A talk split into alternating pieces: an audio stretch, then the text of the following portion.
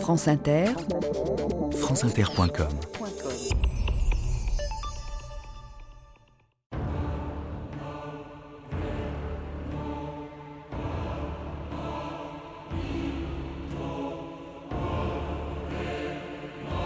Citroën nous fait du bien. Il nous empêche de nous endormir. Louis Renault. «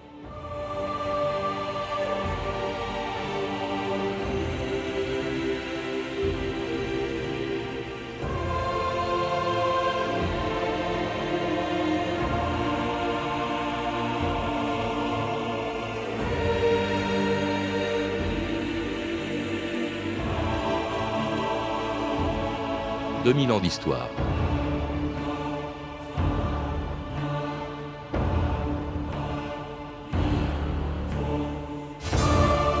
C'est en Pologne en 1900, alors qu'il allait acquérir le brevet d'une machine à tailler des engrenages avec une denture en forme de chevron, qu'André Citroën a découvert par hasard le symbole d'une des marques les plus célèbres de France.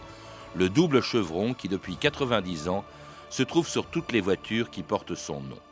Depuis la Type A, la première automobile européenne construite en grande série, jusqu'à la C6 d'aujourd'hui, en passant par les trois plus célèbres voitures de la marque.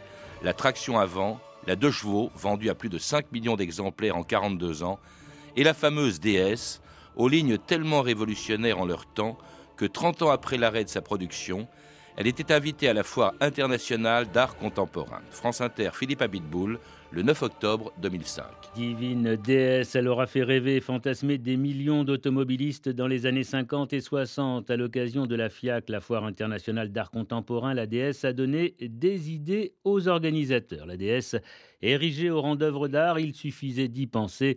Voilà pourquoi la FIAC a invité à Paris 1600 DS venues du monde entier. Séquence nostalgie. J'ai appris à conduire à l'âge de 10 ans sur une DS, donc je touchais à peine les pédales. Donc on avançait le siège au maximum, on mettait des coussins sous les fesses. Moi j'ai appris à conduire euh, sur, euh, sur cette voiture-là.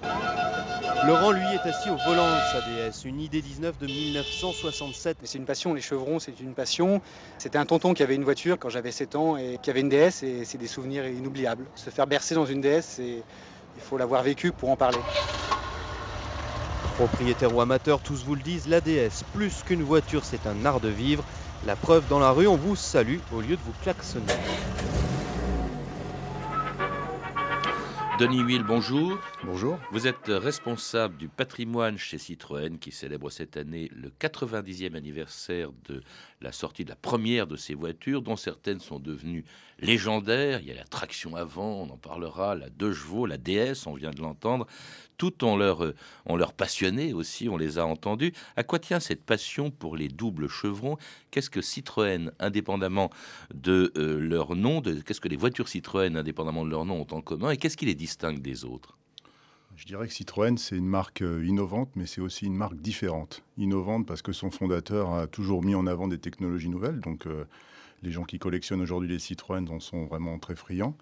Et puis euh, différente parce que les formes, euh, que ce soit euh, de la, de la Type A, de la 2 chevaux, de la DS ou encore de avant, ont été vraiment très différentes de ce qui se produisait à, l'époque où elles sont sorties. Et ça aussi, les collectionneurs qui aujourd'hui roulent dans le monde entier en Citroën d'hier ou d'aujourd'hui en sont vraiment très contents. Alors ce qu'il y a de curieux, c'est que cette marque apparaît assez tard, bien après l'invention de l'automobile, bien après ces deux principaux concurrents que sont Renault et Peugeot, qui sont nés quand même 20 ans euh, avant Citroën. En fait, c'est pas du tout l'automobile qui l'intéressait en premier. Il faut rappeler que c'est un, c'est un polytechnicien très inventif, mais l'automobile, il n'y est lui-même venu qu'assez tard, en 1919. Oui, un tout petit peu avant quand même, parce que c'est vrai qu'il euh, euh, il va produire des engrenages en forme de ce fameux euh, double chevron. Un engrenage qui, est plus qui fonctionne plus facilement, qui a moins de frottement par rapport à un engrenage à taille droite. Donc c'est innovant. Et puis on va lui demander de prendre la direction des automobiles Morse vers 1908. C'est la production automobile dont je parlais. Oui, d'accord.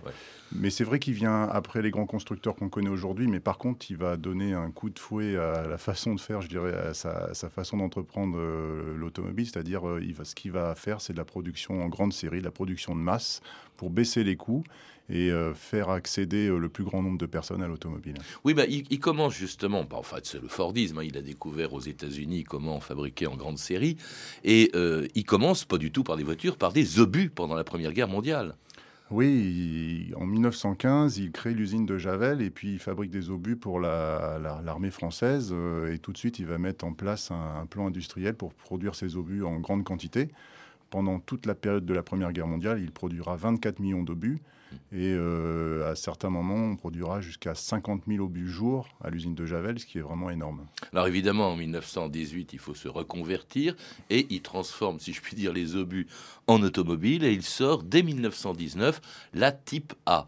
Alors qu'est-ce qu'elle a de révolutionnaire? Car dès son premier, premier essai, si je puis dire, sa première voiture, effectivement, c'est une révolution, cette fameuse Type A de Niville.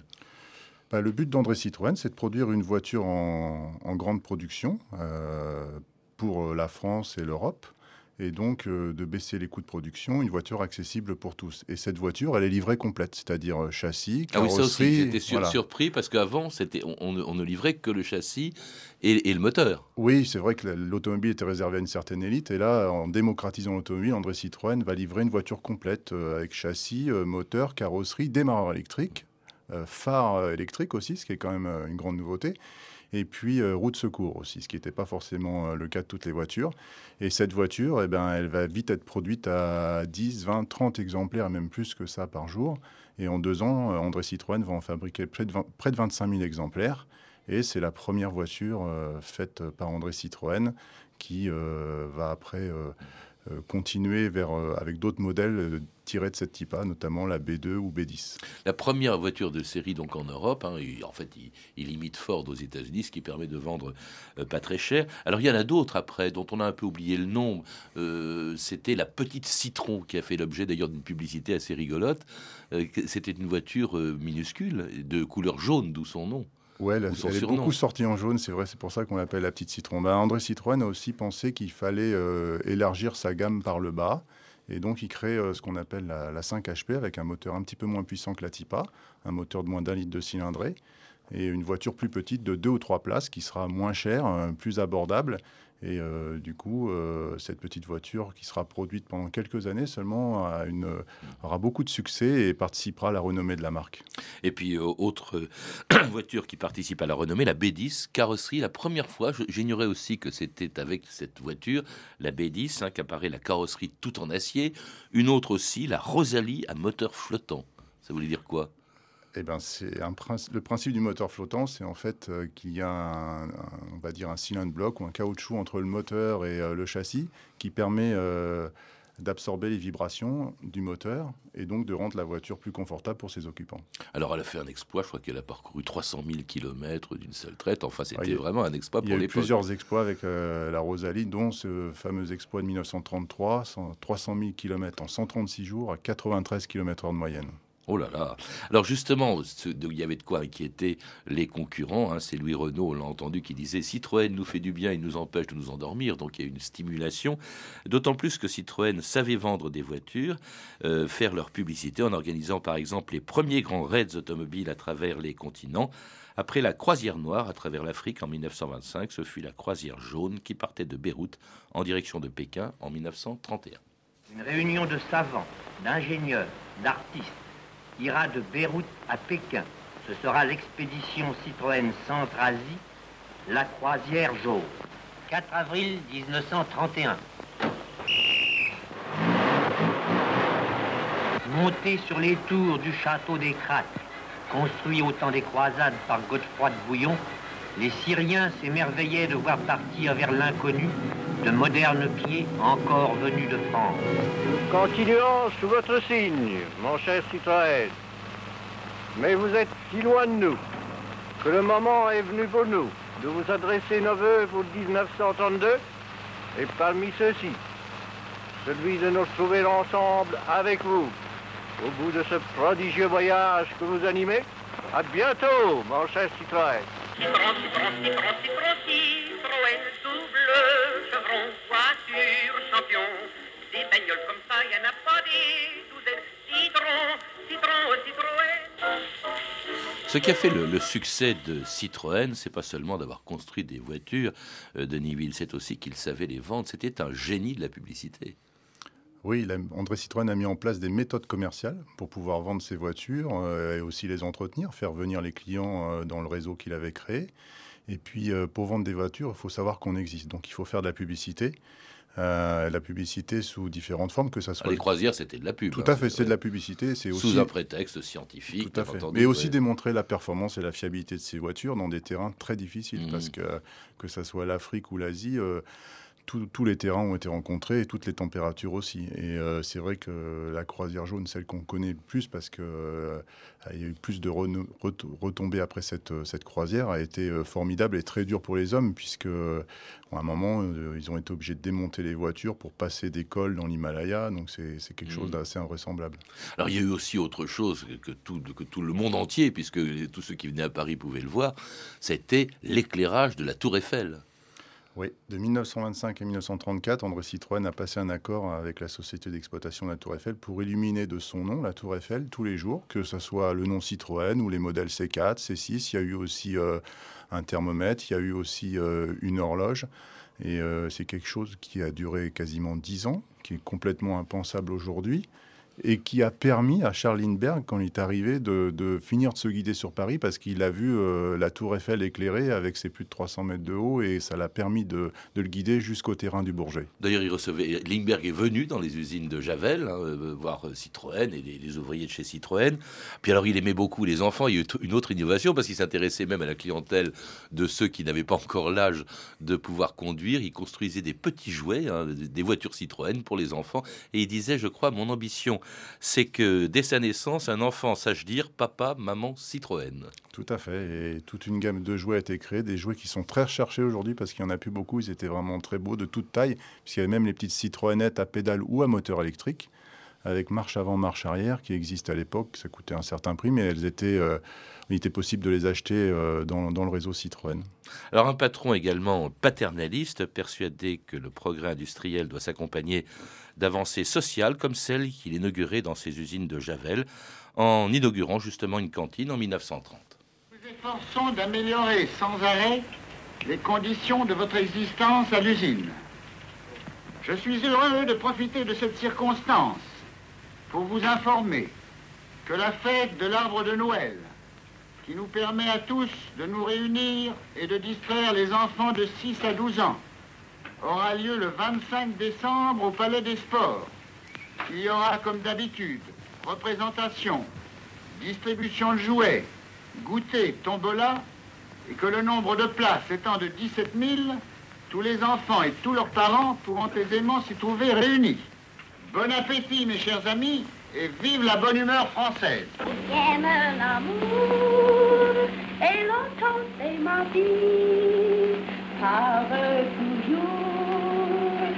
Mon âme est ravie. À l'amour, je jurerai. Poussez. Oui, je préfère encore la belle voiture Citroën avec son confort. Plaisir d'amour, tu appelles ou, ou on, oublie. on oublie la Citroën dure toute la vie. Et c'était Joséphine Baker en 1922. Il avait réussi à la faire chanter à la gloire de, Citroën. Citroën qui, on l'a entendu, inaugurait des crèches, des cantines très en avance sur le plan social. Et ça, c'était avant le Front populaire de Niville. Oui, dès le début de la fabrication d'obus, cette usine qui était en grande partie, euh, qui, pouvait créer grâce aux femmes parce que les hommes étaient sur le front, André Citroën a mis en place un certain nombre de prestations, je dirais, que ce soit des crèches, euh, des possibilités aussi d'avoir des, soins médicaux. Euh, donc il était assez en avance sur son temps. Moi je dirais qu'il y avait une certaine forme de responsabilité sociale dès ce moment-là. Un 13e mois aussi, c'était nouveau à l'époque, je crois, dans les entreprises. Aussi possibilité, pendant longtemps, ça a duré, d'avoir des prêts pour pouvoir acheter sa propre habitation. Oui, ça c'est assez extraordinaire. Il ne fait pas que vendre des voitures, il s'arrange effectivement c'est une entreprise de, de, crédit également, euh, Citroën. Oui, il lance aussi le crédit pour pouvoir acquérir euh, des voitures. Donc ça aussi, c'est nouveau. Hein, c'est une nouvelle méthode une Assurance, on s'assurait chez Citroën. Tout à fait. Donc en fait, ils vendent euh, des services complets, la voiture en elle-même, mais tout ce qui va avec, que ce soit pour la faire rouler avec, euh, tout, avec le réseau, mais aussi euh, pour être en, Mm. règle avec la législation. Et même les panneaux de signalisation. Je crois qu'il n'y en avait pas en France avant que Citroën en installe avec évidemment le logo Citroën, le double chevron sur les panneaux. Ouais, près de 200 000 panneaux ont équipé la France à partir des années 20, des, des panneaux en, en, métal. On n'en trouve quasiment plus aujourd'hui. Ils ont été pris par les collectionneurs ou le temps les a un petit peu usés, mais c'est vrai que c'était des panneaux à l'effigie de la marque et qui indiquaient la direction, donc c'était une nouveauté. Et une marque qui devient, grâce à lui, la première devant ses concurrentes françaises et même européennes, le premier constructeur automobile en Europe, le deuxième du monde, c'est quand même assez extraordinaire. Et pourtant, en 1934, il fait faillite. Alors ça, c'est assez extraordinaire qu'une entreprise aussi florissante fasse faillite. Quelles en sont les raisons, Denis Will On a évoqué le fait que Citroën jouait beaucoup trop au casino. Ouais, mais ça, je dirais ça, c'est d'un point de vue personnel. Mais pour son entreprise, André Citroën disait toujours que toute bonne idée devait être euh, suivie d'un effet, c'est-à-dire devait être mise en œuvre. Donc c'est vrai qu'il a lancé beaucoup de projets qui se sont avérés coûteux, euh, comme par exemple euh, refaire l'usine de Javel juste avant le lancement de la traction avant en 1934.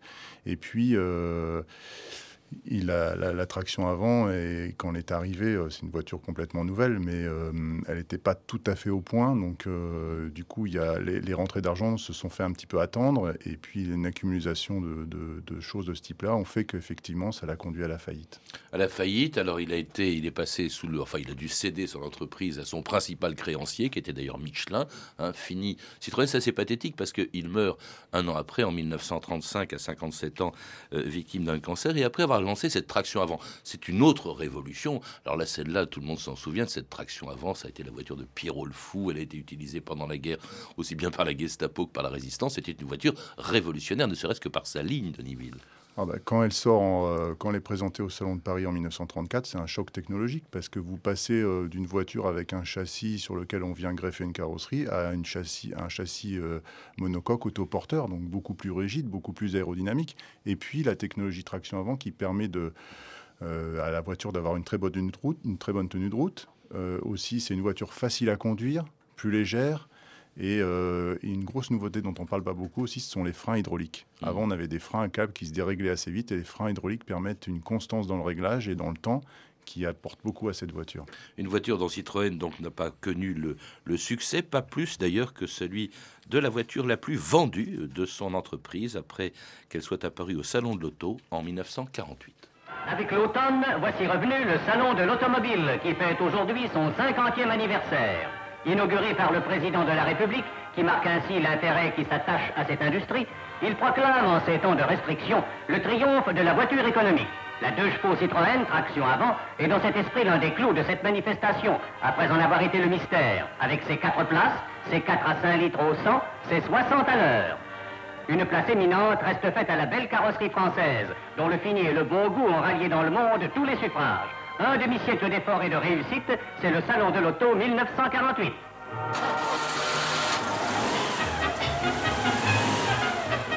promener, Mimi, ma petite Mimi, et son jeune frère Toto, j'ai une auto. Je l'ai payé 300 balles chez Monsieur Hannibal, le marchand d'occasion de la rue de Lyon. Elle fait autant de bruit qu'un gros camion, 5 tonnes. Les gens m'entendent venir, j'ai pas besoin de klaxon, mais je pousse du faux col, car ça c'est de la bagnole, ce n'est pas du taco, j'ai une auto. Ça, c'est de la bagnole, c'est juste en 1938, car si pour la première fois on voit la jours en 1948 au Salon de l'Auto, elle a été conçue avant la Deuxième Guerre mondiale de Niville. Oui, c'est Pierre Boulanger euh, qui était le patron de Citroën à l'époque, euh, qui a lancé le projet TPV, toute petite voiture, dès 1935-36. Et euh, la voiture était prête pour le Salon de Paris 1939, homologuée. Mais ce salon n'a jamais eu lieu, on sait la suite. Donc euh, ces voitures, la plupart de ces voitures ont été euh, détruites, sauf quelques-unes qu'on garde au conservatoire Citroën.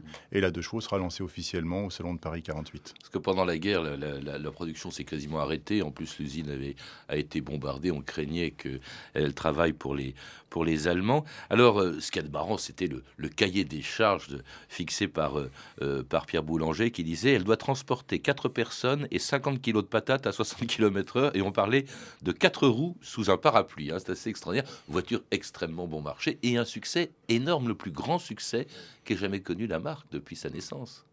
C'est le véhicule euh, le plus produit par Citroën.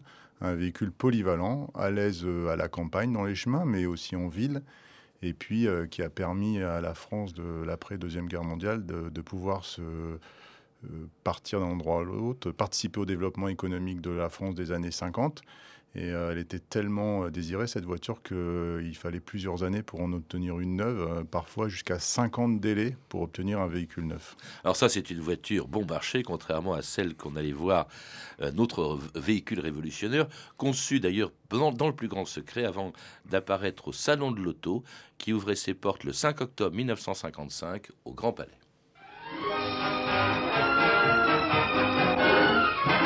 Que nous réservait le 42e salon de l'auto. Du côté accessoire, de nouveaux progrès ont été accomplis, aussi bien en ce qui concerne l'équipement électrique que l'équipement pneumatique. Les carrossiers français gardent toujours leur classe et leur qualité, témoin la voiture destinée au président de la République. Enfin, le clou du salon est sans contredit la DS19 Citroën qui a toutes les faveurs de la curiosité. Ligne hardie et visibilité panoramique, vaste mal arrière, plus de pédales d'embrayage, volant souple à une seule branche, suspension inédite, un ensemble de solutions originales. De toutes les révolutions de Citroën, Denis Will, c'est vraiment la DS qui a peut-être été la plus révolutionnaire. C'est une voiture incroyable. En 55, quand elle a été montrée au salon, euh, les gens n'en croyaient pas leurs yeux parce qu'en plus, on n'avait pas eu d'infos vraiment sur cette voiture avant. Tout était assez secret. Elle apporte tant de nouveautés. En aérodynamisme, c'est complètement nouveau. Et surtout, cette suspension hydraulique permettant euh, une hauteur constante, une, hauteur constante de caisse, une boîte semi-automatique euh, avec commande devant le volant, une direction assistée, des freins à disque aucune voiture, même de très haut de gamme, n'avait autant de nouveautés technologiques euh, en même temps. Et euh, alors le succès, c'est 12 000 commandes dès le premier jour. Alors tout le monde attendait ça, c'était vraiment la vedette de, ce salon, qui n'en avait pas eu beaucoup d'ailleurs de, depuis 48, il n'y avait pas eu beaucoup de, nouveautés à, ce point-là. La carrosserie aérodynamique, vous, vous, citez euh, Flaminio Bertoni, hein, je crois que c'est lui qui avait inventé cet aérodynamisme, d'ailleurs à tel point que sous le châssis également, le châssis était, était arrondi parce qu'on s'était rendu compte que bah, l'air y passait également en dessous des voitures. Oui, tout était important. Euh, la voiture en elle-même, euh, effectivement, l'écoulement d'air euh, au-dessus, mais aussi en dessous. Et c'est vrai que Flaminio Bertoni, c'était un grand designer de, Citroën de 1932 à 1964. Et après la traction avant et la, deux chevaux, il, lance, il dessine cette fameuse DS qui euh, durera jusqu'en 1975 avec une légère retouche au milieu des années 60, mais qui aura, eu un, qui aura un succès considérable avec près d'un million et demi d'exemplaires euh, fabriqués. Le génie aussi, c'est d'avoir trouvé le nom. Hein. Je crois qu'il a trouvé la dernière minute DS. Hein. ça peut se, ça s'écrit DS, mais je, pense qu'il c'était dur de, de, penser à ce moment-là la portée de, de, ce nom plus tard, parce que c'est vrai que aucun ne pensait avoir que cette voiture ait autant de succès. Mm, c'était une voiture donc destinée. Alors c'était pas grand public, cela dit, elle a eu malgré tout du succès parce qu'elle coûtait cher, contrairement à la deux chevaux. Là, les euh, Citroën différencient ces, gammes. D'ailleurs, ça va pousser aussi à la construction, parce qu'on est à l'apogée pratiquement de, de Citroën, d'une voiture qui, elle, alors était vraiment elle aussi révolutionnaire, extrêmement rapide, conçue d'ailleurs avec Maserati. C'est la SM. Et la SM tombe pile au moment de la crise du pétrole au début des années 70, et c'est peut-être ce qui explique aussi les difficultés de Citroën à ce moment-là. Oui, c'est vrai que l'ASM, lancée en 70, euh, va mal, euh, va pas passer le virage de la crise pétrolière à partir de 1973-74, et d'autres euh, véhicules de la marque vont chuter en termes de vente aussi. Et en fait, dans les années 60, la marque a lancé beaucoup, beaucoup de projets, que ce soit sur le moteur rotatif, un véhicule de milieu de gamme, qui ont coûté cher. Et donc, euh, le tout s'additionnant, plus la crise pétrolière, on arrive en 1974 où euh, Citroën est repris euh, par Peugeot SA et donc intègre le groupe PSA. C'est un peu, délicat parce que là, du coup, vous avez quand même deux concurrents et deux marques de voitures qui sont concurrentes dans le même groupe. C'est assez difficile. On a l'impression un peu que, euh, au fond, c'est un petit peu comme l'équivalent dans l'aviation du Concorde, lui aussi victime de la crise du pétrole et bon et de la concurrence, certes, enfin de l'absence de concurrence qui fait qu'on lui a, on l'a empêché d'atterrir un peu partout. Euh, la même chose que le France. Au fond, c'est les grands projets industriels des années 70 qui qui capotent et dont finalement euh, En tant que marque, a été victime, en tant qu'entreprise. sur des grands projets industriels innovants, oui, mais euh, en intégrant le groupe PSA, ça permet aussi à Citroën, même si on va changer un certain nombre de choses, de continuer à vivre. Parce que ce qu'il ne faut pas oublier, c'est quand on, retourne un petit peu dans le temps, le nombre de constructeurs qui, français qui avaient avant-guerre et qui ont disparu parce qu'ils n'ont pas su s'adapter ou pas su intégrer un groupe plus grand euh, pour passer les, nouvelles normes, les nouvelles volontés des clients. Euh, moi, je dis que c'est quand même c'est une chance d'avoir intégré le groupe PSA parce que ça permet à la marque de vivre toujours aujourd'hui. Oui, enfin la marque c'était la première et puis brusquement elle se retrouve euh, ravalée au rang ben d'une marque sous le chapeau d'une autre. Euh, PSA c'est pas, enfin Peugeot c'est pas Citroën. Oui, c'est vrai, on avait une vision d'automobile un petit peu différente, pas le même type de voiture. Nous, c'est toujours des voitures assez innovantes, assez différentes, et peut-être chez Peugeot des voitures un peu plus classiques. Mais c'était ça où on, s'arrêtait. Mmh. Donc Parfois, il faut savoir euh, intégrer euh, euh, un groupe tel que PSA pour pouvoir continuer. Et puis on le voit aujourd'hui, la preuve c'est que Citroën aujourd'hui est très dynamique. Qu'est-ce qui reste justement de l'esprit de, de, son fondateur? On a l'impression au fond qu'après avoir révolutionner avec des voitures extraordinairement innovantes le marché de l'automobile. On a l'impression, au fond, que toutes les automobiles se ressemblent, hein, pas seulement euh, euh, les Citroën, mais euh, au fond qu'elles se sont standardisées. Il n'y a plus le choc provoqué par l'apparition de la deux chevaux, de la DS, etc. que ça s'est, au fond, ça s'est un peu banalisé. Bah, le monde a changé, le monde industriel, mais aussi le monde d'automobile, parce que vous avez aussi un certain nombre de normes qui n'existaient pas, ou de, comme les crash tests, les normes anti-pollution qui n'existaient pas dans les années 40, 50, 60, donc des normes dont on est obligé de tenir compte. Donc euh, forcément, ça, ça bride peut-être un petit peu, euh, euh, je dirais, des voitures un petit peu différentes. Mais aujourd'hui, la gamme Citroën, elle est quand même dynamique, innovante. On essaye de toujours garder l'esprit qu'a insufflé dans la marque André Citroën, un esprit novateur et faire des voitures différentes des voitures un petit peu décalées qui peuvent euh, plaire au plus grand nombre tout en prenant en compte les normes environnementales d'aujourd'hui. Merci Denis Will. Je rappelle que vous êtes responsable du patrimoine chez Citroën qui célèbre donc ses 90 ans cette année, un anniversaire à l'occasion duquel sont parus plusieurs livres. Citroën, 90 ans en route pour le siècle de Thibaut Amand, publié aux éditions ETAI, Les 90 ans de Citroën de Jean-Pierre Foucault, publié chez Michel Lafon, et Les croisières Citroën de 1922 à 1936 d'Ariane Audouin-Dubreuil, Marie et Étienne Christian, publié chez Glénat dans la collection La Bibliothèque des Explorateurs. Vous avez pu entendre un extrait du film La Croisière jaune d'André Sauvage, ainsi que deux archives pâtées de 1948 et 1955, extraites du journal de votre année, disponible en DVD aux éditions Montparnasse. Vous pouvez retrouver ces références par téléphone au 32 30, 34 centimes la minute ou sur le site franceinter.com. Un grand merci enfin aussi à Citroën de nous avoir prêté ces archives et tout particulièrement la voix d'André Citroën qui est assez rare euh, à entendre. Comme nous venons euh, de fêter les 90 ans de Citroën, nous allons également fêter, je le rappelle, les 10 ans de notre émission de 2000 ans d'histoire, jeudi 17 décembre, en direct et en public du studio 106 de la Maison de la Radio autour du thème de l'histoire dans les médias. Le rendez-vous donc avec ceux qui veulent nous écouter en direct euh, peut débuter à partir de 12h45 dans le hall A de la Maison de Radio France, mais attention, c'est dans la limite des places disponibles. C'était 2000 ans d'histoire, la technique Fabrice Desmas et Julien Dumont, documentation Emmanuel Fournier, Clarisse Le Gardien, Sophie Gidry et Franck Olivard, une réalisation de Anne Kobilac. Demain, dans 2000 ans d'histoire, Alexandre Dumas et les Trois Mousquetaires.